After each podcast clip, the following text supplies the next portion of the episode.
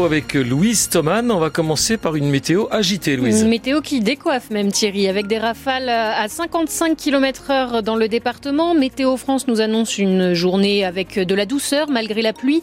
12 degrés à Besançon, à Vesoul et à Lons-le-Saunier, 8 degrés à Pontarlier. On aura à peu près ces températures tout au long de l'après-midi.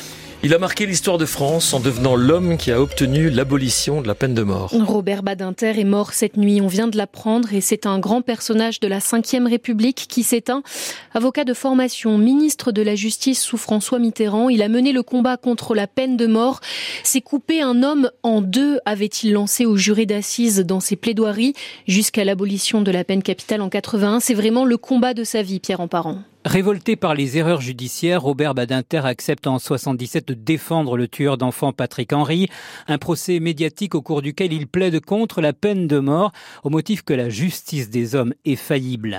Quatre ans plus tard, devenu garde des Sceaux et à contre-courant de l'opinion, il réussit à convaincre l'Assemblée nationale. Il n'y aura plus, pour notre honte commune, des exécutions furtives à l'aube dans les prisons françaises. La justice française ne sera plus une justice qui tue. Autre discours et autre promesse de François Mitterrand en finir avec la discrimination sur la majorité sexuelle des homosexuels. Le moment est venu d'en finir avec ces discriminations, comme avec toutes les autres, car elles sont en vérité indignes de la France indigne également l'antisémitisme. C'est l'autre combat de sa vie. Son père juif, arrêté par Barbie, est mort en déportation. Infatigable défenseur de la vie jusqu'au bout, Robert Badinter milite pour abolir la peine de mort, mais cette fois à l'étranger. Parce que c'est la vie, c'est le combat de la vie, pas d'une vie, de la vie. Robert Badinter avait 95 ans, nous y reviendrons euh, dans nos prochaines éditions. Rien ne va dans le bâtiment aujourd'hui. C'est le tableau très noir que nous dresse Didier Ménigaud, le patron de la CAPEB en Haute-Saône, invité de France Bleu Besançon ce matin. Vous retrouvez toute son interview sur notre site internet.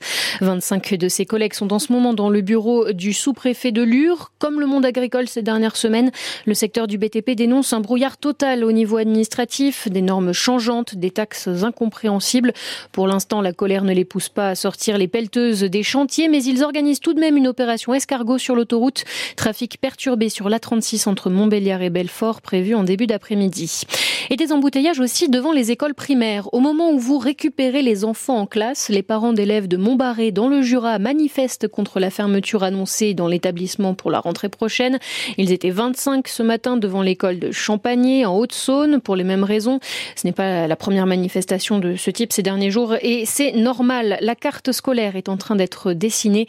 Réunion d'ailleurs aujourd'hui pour la peaufiner. Cette réunion, qu'on appelle dans le jargon Conseil départemental de l'éducation nationale, sera boycottée par le principal syndicat d'enseignants, la FSU du Doubs, qui dénonce 155 suppressions de postes prévues dans l'académie en septembre. Il est 12h passé de 3 minutes. Trois Françaises sont alignées au départ des premières courses individuelles aux mondiaux de biathlon. Et parmi elles, l'inénarrable franc-comtoise Lou Jean Monod Laurent qui dispute sa première course dans ces mondiaux en République tchèque avec trois Françaises sur la ligne de départ du sprint féminin cet après-midi à 17h20.